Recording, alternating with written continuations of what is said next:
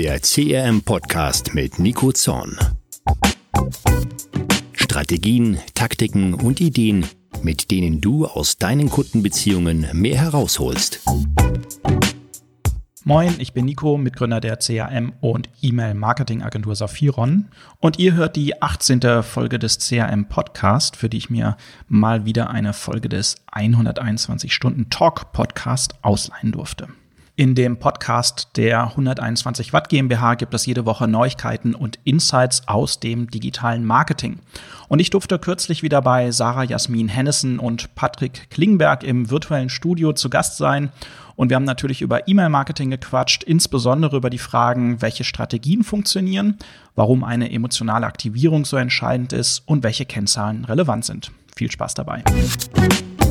Und ich freue mich sehr, den nächsten Wiederholungstäter bei uns begrüßen zu dürfen. Denn letztendlich äh, hat unser Gast eine ungestützte Markenbekanntheit wie die Coca-Cola in den Limonadengetränken, wenn es um das Thema E-Mail-Marketing und natürlich auch CRM geht, Customer Relation Management. Ich meine, Sarah, wir lieben es, in Content zu investieren, in die Webseite zu investieren und gleichermaßen ist E-Mail-Marketing genauso charmant, mit einer konstanten Ressource, mit konstanten Budgets immer mehr Reichweite aufzubauen. Das ist natürlich sehr charmant. Und äh, ich mag auch sehr, Nico, deinen Hashtag, den du mitgebracht hast, Loyalty Love. Fantastisch. Du darfst natürlich jetzt mal super gerne mein Intro ergänzen und relativieren, Nico. Schön, dass du wieder dabei bist. Stell dich doch mal unseren Zuschauerinnen und Hörerinnen unbedingt mal vor. Hallo Sarah, hi Patrick. Also ich freue mich sehr, dass ich jetzt schon zum zweiten Mal dabei sein darf. Das ist großartig, ein bisschen was über meine Lieblingsthemen erzählen darf. Die hast du auch schon angesprochen.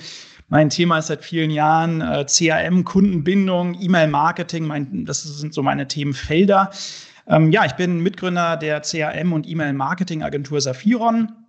2008 ähm, äh, haben wir das Unternehmen gegründet. Damals in die in die damalige große Krise, was wir damals als Krise bezeichnet haben, reingegründet. Jetzt rückblickend auf die letzten zwei Jahre muss man sagen, ist gar nicht schlecht, wenn man ein bisschen krisenerprobt ist. Und ähm, ja, das ist äh, das, was ich mache. Das sind die Themen, mit denen wir uns beschäftigen. Wir unterstützen unsere Kunden dabei, ähm, das ganze Thema Kundenbindung, das ganze Thema CRM und E-Mail-Marketing eben auf und auszubauen. Sehr cool. Und äh, bei der 121 Watt kann man das dann, ich meine, klar, alles bei dir lernen. Also hier nicht nur einen aus der Praxis, sondern auch einen, von dem wir aktiv was lernen können. Und genau das wollen wir heute machen. Wir wollen heute von dir lernen, lieber Nico. Und zwar, wir haben uns diese Woche dein, eines deiner Babys rausgesucht, das E-Mail-Marketing. Mhm. Und ja, da wollen wir von dir so ein bisschen wissen, Vielleicht so, was ist dein absolutes Highlight, das derzeit im E-Mail-Marketing jeder wissen können muss oder das jeden erfreut? Dein derzeitiges Highlight im E-Mail-Marketing? Mein Highlight, ja, da gibt es natürlich ganz viele Themen. Also ich glaube, ein ganz wichtiges Thema, Themenfeld ist am Ende das Thema Produktinszenierung. Patrick, du hast vorhin auch schon mal das Thema Emotionalisierung angesprochen. Und ich finde, wir haben nach wie vor die Situation, dass viele Unternehmen Produktfoto nehmen, eine Produktbeschreibung, 0815 Produktbeschreibung und daneben wird dann noch der Buy-Button geklebt und dann wird das an die 10.000 Kunden versteckt. Einmal im Monat der klassische Newsletter und man hofft, dass es dann irgendwie schon jemanden interessieren wird. Das hat ähm, ja in den 90er Jahren auch gut funktioniert.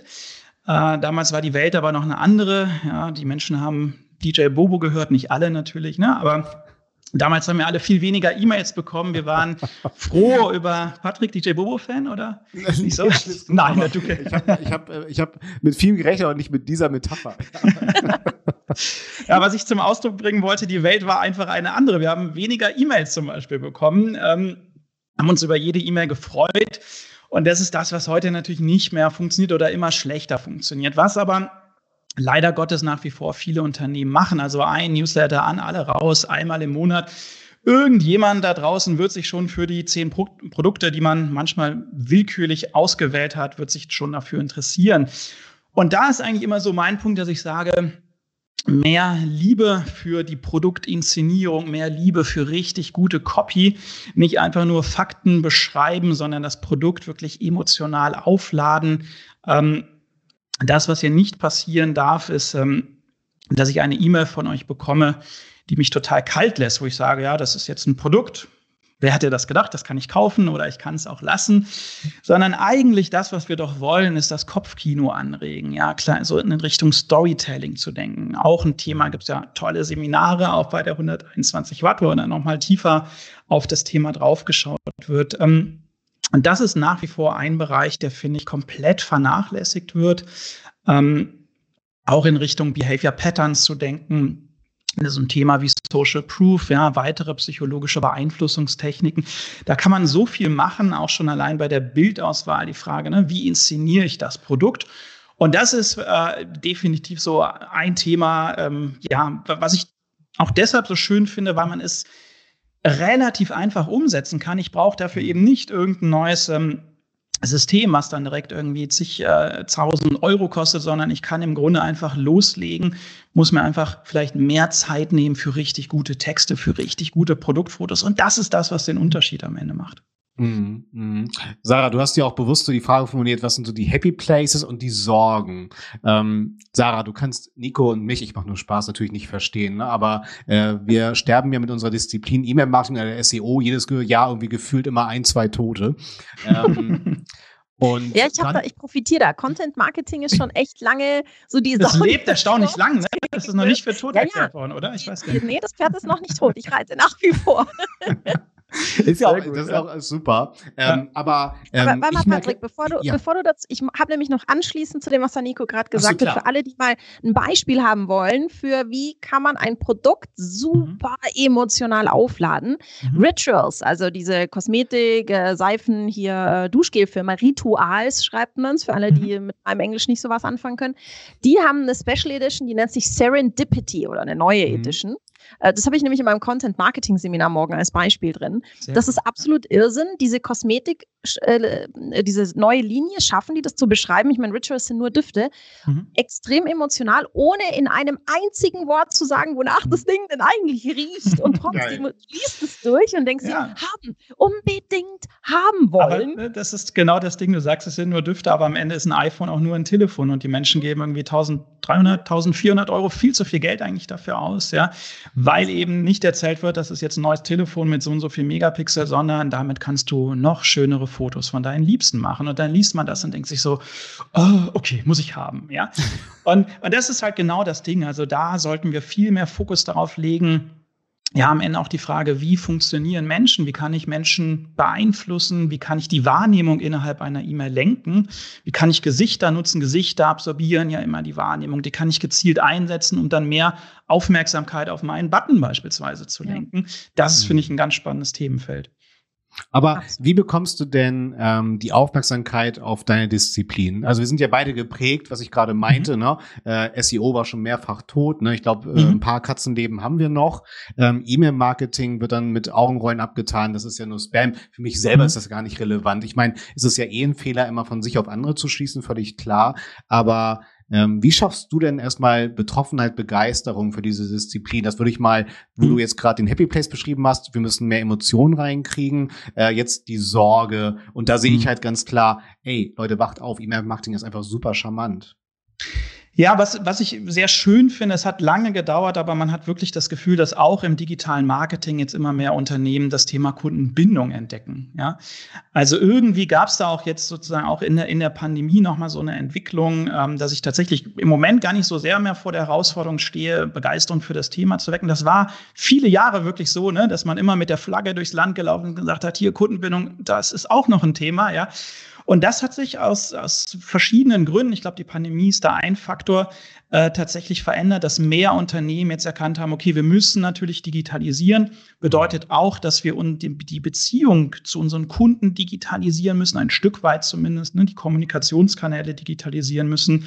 Ähm, und gleichzeitig natürlich die große Herausforderung, ähm, ja, was passiert, wenn immer mehr Unternehmen digitales Marketing entdecken und wenn wir, wenn wir gleichzeitig ähm, auktionsbasierte Abrechnungsmodelle haben, dann steigt der CPC, es steigen die Kundenakquisitionskosten. Ähm, das führt am Ende natürlich dazu, dass die Kundenakquisition einfach irgendwann nur noch dann rentabel ist, wenn ich hinten raus auch einen vernünftigen Kundenwert realisiere. Und da ist natürlich das Thema Kundenbindung und da wiederum auch der Kanal E-Mail äh, natürlich ein ganz zentrales Fundament oder der wichtigste Baustein eigentlich nach wie vor in, in dem Bereich tatsächlich. Ja. Wie, sie, wie siehst du das, Nico, oder wie seht ihr das? Ich bin auch jemand, der hält die Fahne ganz, ganz hoch für Kundenbindung im Content Marketing. Ist halt da echt nicht mehr viel on top zu tun, weil viele dieser Themen, die wir im ganz frühen Funnel-Bereich aufgreifen, so interessensbasierte. Themen, die interessieren mich ja auch noch, wenn ich das einmal gekauft habe, das Produkt. Weil du gehst ja von meiner, von meinem intrinsischen Interesse aus, wenn ich dein Kunde bin. Ähm, und da muss ich im E-Mail-Marketing, ich weiß nicht, wie es im E-Mail-Marketing ist, ich äh, äh, schicke mal alle meine Teilnehmer los und sage, hey, wenn ihr guten Content habt und ihr habt E-Mails, dann packt doch auch in die Bestandskunden-E-Mails mhm. den hochwertigen Content rein. Mhm. Weil nur weil ich schon gekauft habe, interessiert es mich nicht mehr. Äh, nicht, äh, deswegen nicht, nicht mehr. Nicht, ja. Na, ihr wisst, was ich sage. nicht, ja. nicht, nicht, nein, nicht mehr. Ähm, also ich meine, ich kann natürlich noch contentmäßig ein bisschen was on top machen, so ja. Thema Anwendung, ja. Aftercare und sowas. Aber wie ist es ähm, aus eurer Perspektive das Thema Kundenbindung? Mhm. Ich finde immer, dass das ein neues Asset, das ich mit aufnehmen kann, für das ich nicht mehr bei, nicht bei Null anfangen muss. Das will ich damit sagen. Ich kann schon echt viel verwenden von dem, was ich eh schon mache. Absolut. Also die Inhalte sind in der Regel da. Ne? Das ist immer so das Beste, was man dafür nicht machen kann, ist einfach mal mit den Kolleginnen und Kollegen aus anderen Abteilungen zu sprechen, die mal in einen virtuellen oder echten Raum zu holen und zu sagen, okay, wir haben ja eigentlich schon die Inhalte. Und was du, was du sagst, ist natürlich ein ganz wichtiger Punkt, dass auch Content natürlich ähm, auf die Kundenbeziehung einzahlen kann. Ja? Ähm, anders formuliert ist es, glaube ich, sogar, zumindest in den meisten Geschäftsmodellen fast schon eine Prämisse. Stellt euch vor, ich kaufe ein Auto und äh, weiß gar nicht so richtig, wofür ich das alles nutzen kann. Ich kann da Spotify, Audible drin hören und so weiter, aber es hat mir nie jemand erklärt. Ja? Das heißt, ich werde das Auto fahren, ich werde das Auto irgendwann verkaufen oder zurückgeben und habe vielleicht nur einen kleinen Teil der Funktionen genutzt. Und da kann ich ja mit entsprechenden Content Pieces sozusagen ansetzen, den Kunden im Rahmen von so einer Onboarding Journey begleiten, ihm erstmal sagen, Glückwunsch, du hast das richtige Fahrzeug gekauft und jetzt lernen wir doch mal gemeinsam in Anführungszeichen, ne? wie kriegst du Spotify jetzt hier in dein Auto oder Audible oder wie kannst du irgendwie den Parkassistenten aktivieren und, und, und. Ähm, und das ist natürlich ein Thema, gerade bei erklärungsbedürftigen Produkten, dass man letztendlich da auch so ein bisschen äh, ja, den, den Kunden an die Hand nimmt. Äh, und das schafft ja die Voraussetzung für Kundenbindung. Ein Produkt, das ich nicht nutze, weil ich nicht weiß, wie ich es nutzen kann, werde ich nicht mhm. erneut kaufen, werde ich auch nicht weiterempfehlen. Mhm. Ich glaube, das ist. Tja, Sarah. Das ist vor allem dann spannend, finde ich, wenn du irgendwie so Tool-Anbieter bist, Software, mhm. das ganze. Thema, die bieten dann eine Demo an, 30 mhm. Tage, und dann lassen die den komplett allein. Ja. Und dann vergisst er, dass er das, diese Demo eigentlich hat und klickt sich zweimal rein und denkt sich, oh, nee, verstehe ich nicht, habe jetzt keine Zeit und ist wieder weg. Wenn du den quasi, ich nenne ihn jetzt mal in Anführungszeichen schon fast Bestandskunden, einfach besser mhm. noch an die Hand nimmst, dann äh, hast du vielleicht noch so ein bisschen besseren Output für das, was du vor, vorher veranstaltet hast an Marketing, bis der überhaupt abgeschlossen hat. Total. Ich meine, gerade bei, bei digitalen Produkten, ähm, viele Kunden auch aus dem Verlags- und Medienumfeld, und wenn du da das Produkt digitalisiert hast, dann bekommst du ja auch die Signale vom Kunden, wann nutzt er das Produkt, wie häufig nutzt er das Produkt, haben wir eine rückläufige Nutzungsintensität. Und da dann mit automatisierten Kampagnen anzusetzen mhm. und zu sagen, naja, also klar, ich kann jetzt sagen, ach, der Kunde hat ja für zwei Jahre sein Abo abgeschlossen, ich lasse das einfach laufen. Das ist natürlich komplett der falsche Ansatz. Ein Abo, das ich nicht nutze, werde ich dann bei nächster Gelegenheit kündigen. Ähm, und da dann wirklich auch ähm, sozusagen ja direkt drauf zu reagieren und dem Kunden auch mal zu sagen, hey, du kannst irgendwie die Hörbücher auch, keine Ahnung, ähm, in der Badewanne hören oder auf deinem Kindle oder wie auch immer. Ähm, das, das, das sind ja die Kampagnen, die dann wirklich auch auf die Kundenbindung einzahlen. Absolut, ja. Happy Place und Sorgen. Ähm, ich ich glaube, ich formuliere es trotzdem positiv und gar nicht als, als Sorge. Ähm, trotzdem ist ja immer eine große Herausforderung, dass E-Mails ja auch im Posteingang äh, je nach Client auch richtig dargestellt werden. Ähm, mhm. Ich empfinde das gerade als sehr dankbaren Trend, den ich so im, äh, wahrnehme, dass es immer mehr wieder eigentlich zur guten alten Text-E-Mail tendiert, mit mhm. ohne großartigen HTML-Kunstwerken. Äh, ist das ein dankbarer Schritt oder äh, macht es dir das wieder schwerer, das zu emotionalisieren? Also wie siehst du da diese Entwicklung? Mhm. Kannst du das bestätigen oder was wäre auch da deine Empfehlung? Ja, also das ist ein ganz spannendes Thema, was du ansprichst. Wir haben in der Tat auch sehr gute Erfahrungen. Wir nennen das so Pseudo-Plaintext. Es ist technisch gesehen kein reiner Plaintext. Es ist eigentlich HTML. Du bindest auch ein Logo ein oder ein Foto vom Ansprechpartner. Aber genau wie du sagst, es sieht halt sehr einfach aus. Ja? Genau. Und ich vergleiche das immer mit einem, einem, handgeschriebenen Brief. Wenn ihr einen handgeschriebenen Brief in eurem äh, Briefkasten habt, dann schaut man sich das an und sagt, wow, da hat sich jemand hingesetzt, ja, seinen Füller gezückt und mir einen Brief geschrieben. Super. Kann man mittlerweile auch sehr schön automatisieren, das weiß aber keiner. Ähm, und äh, das hat natürlich einen Effekt. Ja, und wenn du das vergleichst, jetzt sage ich mal, mit der klassischen Werbebroschüre von deinem Supermarkt, dann sagst du, naja, das ist jetzt irgendwie gerade nichts Besonderes. Ne? Und ähm, das ist, diesen Mechanismus kann man nutzen, also diese sehr einfach aufgebaute E-Mail.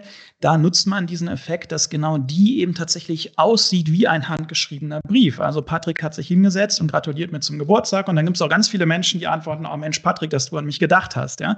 Mhm. Äh, Obwohl es natürlich komplett automatisiert ist. Und das ist so ein Beispiel, Geburtstags-E-Mails oder Zufriedenheitsbefragungen, ja, oder einfach äh, Reaktivierungskampagnen, dass man sagt, ja, mein Name ist Susanne so und so und ich habe hier festgestellt, äh, Sie haben ja schon längere Zeit bei uns nichts mehr gekauft und woran liegt's denn? Ne? Ich bin hier für die Kundenzufriedenheit verantwortlich und so weiter.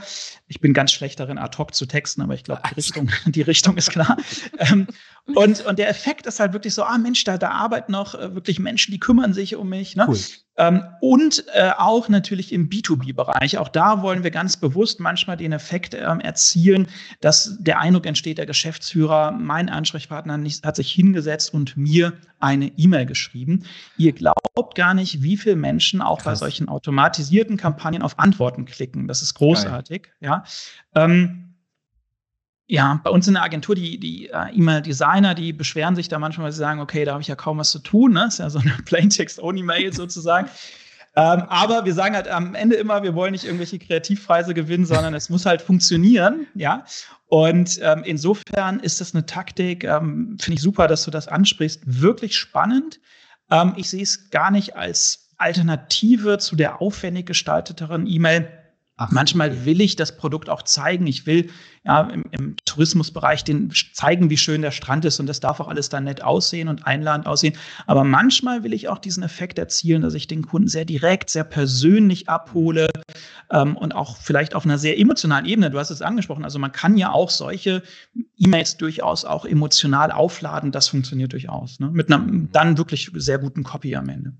Und Sarah, nur ganz kurz. Ähm, Nico, ich muss dir noch Feedback geben. Und zwar äh, bei unserer ersten Runde hast du uns auch den Tipp gegeben, wenn ihr Links in E-Mails platziert, immer an den Daumen auch denken. Ne? Also schreibt einen Text, Leerzeile, den Link, Leerzeile, weiter im Text im wahrsten des Wortes. Mhm. Ähm, tatsächlich habe ich das direkt äh, bei einem äh, Projekt mit einem Kunden umgesetzt. Da ging es dann um ein, äh, eine neue Software im Musikbereich und direkt 140 Prozent bessere Klickrate. Wow. also das, äh, das ist tolles Feedback, höre ich gerne. Ja. ja also Manchmal sind es die, die Kleinigkeiten, die den Unterschied machen. Ne? Genau. Und ja. ganz kurz, nur weil du das Thema äh, Design auch angesprochen hast, äh, äh, wir haben immer so eine Art Call, ne? Und so eine, so eine Art Sprechstunde, wo ich meinen Arztkittel anziehe. Und äh, er meinte dann so im Nachhinein noch bei WhatsApp, du, ich habe gerade mega auf den Deckel gekriegt von unserer Webdesignerin und so. Ähm, äh, die will das nicht. äh, und dann haben sie trotzdem, äh, also toi toi toi auf, auf mich, auf uns gehört, Nico. Äh, ja. Und wir haben es durchgesetzt. Und ja, äh, Performance schlägt dann halt oft die Schönheit. So, ne? Ähm, ja. ja. Und ich habe ja gerade Sarah von einer, einer Klickrate gesprochen. Mhm. Ich würde das mal jetzt als direkt Pass verwenden wollen, denn äh, wir ziehen wieder, Nico, das kennst du ja schon, unsere Schnorchelausrüstung an für unseren Deep Dive. So, und wir wollen abtauchen mit dir. Und zwar, Sarah, was hast du uns denn mitgebracht? Naja, ich habe uns die spannende Frage nach den Kennzahlen im E-Mail-Marketing mitgebracht. Ich glaube, das treibt uns alle um. Jetzt gehen wir mal davon aus, wir haben die tollen Tipps umgesetzt. Der Patrick hat gerade schon von einer der Kennzahlen berichtet. Ähm, lieber Nico, was sind denn so die wichtigsten Kennzahlen und vor allem, was sagen mir die wichtigsten Kennzahlen im E-Mail-Marketing denn eigentlich?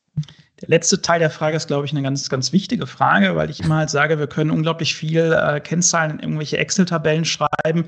Äh, das wird nur dann irgendeinen Impact haben, wenn wir die Zahlen nutzen und etwas verändern. Ne? Und ich glaube, das ist so eine ganz wichtige Haltung, dass wir nicht nur irgendwie Excel vollschreiben, sondern uns immer fragen, was lernen wir denn daraus? Ne? Ähm, was, was müssen wir verändern? Und ähm, klar, da haben wir so ein paar, die, ich sag mal, die Basic-Kennzahlen im E-Mail-Marketing. Das ist natürlich die Bounce Rate. Wie viele E-Mails sind dann überhaupt technisch gesehen beim Empfänger angekommen? Das heißt nicht, dass er sie geöffnet hat oder gelesen. Ähm, das sagt mir etwas über die Adressqualität. Wenn ich eine steigende Bounce Rate habe, dann sehe ich, oh, irgendwo stimmt da vielleicht was nicht in meinem Double Opt-in-Prozess. Da schleichen sich viele ungültige Adressen in den Verteiler rein. Das ist ein Problem, weil Spamfilter das erkennen und Spamfilter eben hingehen und sagen, hm, da ist ein Versender, der beschickt permanent inaktive Adressen, die gibt es eigentlich gar nicht mehr. Das kann kein seriöser Versender sein, weil ein seriöser Versender würde diese Adressen rausnehmen aus dem Verteiler. Ah. Also das ist sozusagen ganz äh, eines, es gibt noch viele weitere typische Spam-Kriterien, aber das ist halt ein Punkt, weshalb auch Bounce Management ganz wichtig ist, dass die ungültigen Adressen ähm, rausgefiltert werden, rausgelöscht mhm. werden. Dann haben wir die Öffnungsrate, kommen wir äh, vielleicht gleich nochmal kurz darauf zurück, Stichwort iOS 15, die Öffnungsrate sagt uns nicht, wie viele Menschen geöffnet haben. Das hat sie uns noch nie gesagt. Sie hat uns gesagt, ähm, wie viele Menschen die E-Mail mit Bildern betrachtet haben. Mhm. Ihr kennt das Problem in Outlook, muss ich erstmal rechts klicken, die Bilder herunterladen. Und immer dann, wenn ich das tue, habe ich technisch gesehen eine Öffnung. Ähm, tatsächlich könnte ich eure Newsletter in Outlook auch lesen, ohne ihn technisch gesehen geöffnet zu haben, indem ich einfach in Outlook die Bilder noch nicht herunterlade. Ja, andere Apps und Clients laden die Bilder standardmäßig runter, Gmail und Co. Das heißt, die Öffnungsrate hatte schon immer eine eingeschränkte Aussagekraft. Ähm, verliert jetzt noch weiter an Aussagekraft, weil, ne, Stichwort iOS 15, Apple jetzt im Grunde hingeht und sagt, alle Apple-Nutzer, die die Default-E-Mail-App nutzen, ähm, äh, alle iOS-Nutzer, aber auch alle macOS-Nutzer, die die Default-E-Mail-App nutzen, da geben wir standardmäßig ein geöffnet zurück. Das heißt, da hatten wir auch einige Anrufe von Interessenten, von Kunden, die sagen, wow, unsere Öffnungsrate steigt plötzlich, woran liegt denn das? Und ich sage, nicht zu früh freuen, ja. Es ist ja. eher so ein Berechnungsproblem. Und ähm, ja, das ist, das ist natürlich jetzt nochmal ein weiterer Faktor. Ihr kennt den, die, den Marktanteil von Apple. Da muss man eigentlich sagen, die Öffnungsrate ist natürlich nach wie vor ein Indiz. Ne? Da kann man so ein bisschen mal draufschauen und versuchen, Trends zu erkennen. Aber sie hat deutlich an Aussagekraft verloren. Mhm. Ähm, dann haben wir die Klickrate, muss ich glaube ich nicht äh, groß erklären, liegt auf der Hand, wie viele Menschen haben denn geklickt. Die sagt mir letztendlich, wie gut das Werbemittel hier, also die E-Mail aufgebaut war, der Button groß genug war, emotionale Akt äh, Aktivierung, ne, ob der Kunde auch wirklich ähm, ja gar nicht anders konnte, als, als zu klicken. Ähm, und dann haben wir natürlich noch Kennzahlen wie zum Beispiel die Abmelderate, die ich im Auge behalten muss. Wenn die Abmelderate steigt, dann ist es ein Signal dafür, dass die Inhalte nicht relevant sind oder der Werbedruck letztendlich zu hoch ist. Ähm, was ich ganz wichtig finde, ist, dass diese Zahlen eigentlich gar nicht so richtig spannend sind. Klar, die gehören mit dazu, die sollte man sich anschauen. Ähm, was ich aber eigentlich immer viel spannender finde, sind ähm, sozusagen, ja, wenn man da tiefer einsteigt, also diese Lower Funnel KPIs. Also als Beispiel, wie entwickelt sich denn mein E-Mail-induzierter um, äh, Umsatz? Ja, das ist eine spannende Kennzahl, die man sich anschauen sollte. Wie entwickelt sich der Kundenwert? Tragen meine Newsletter, meine Mailings dazu bei, dass der Kundenwert steigt? Ja, die Kundenlebenszeit steigt. Ähm, vielleicht auch sogar die Kundenzufriedenheit steigt. Da kann ich mit dem Net Promoter Score abfragen, den ich regelmäßig erhebe. Da wirklich die Empfehlung, immer tiefer in diese Kennzahlen reinzugehen. Warum ist das so wichtig? Weil ansonsten wir Gefahr laufen, in die falsche Richtung zu optimieren. Wenn wir sagen, wir wollen eine hohe Öffnungsrate haben, ja, so isoliert das als Ziel formulieren, dann packen wir einen Gutschein in den Betreff, äh, wir machen irgendwelche Versprechungen, die wir gar nicht einlösen können. Ja. Das führt zu einer hohen Öffnungsrate, das gleiche gilt für die Klickrate, dann habe ich erstmal auf dem Papier mein Ziel erreicht. Langfristig fühlen sich aber die Empfängerinnen und Empfänger veräppelt, ja, weil ich immer wieder irgendetwas erzähle, was eigentlich ja gar nicht stimmt, weil ich dann zu sehr in Richtung Clickbait gehe. Irgendwann bin ich auf Bildniveau angekommen, ja. Mhm.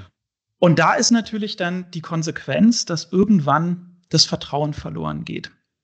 Ja, weil ich sozusagen immer wieder die Menschen da draußen ein bisschen mit einer noch reißerischen Betreffzeile in die Irre geführt habe.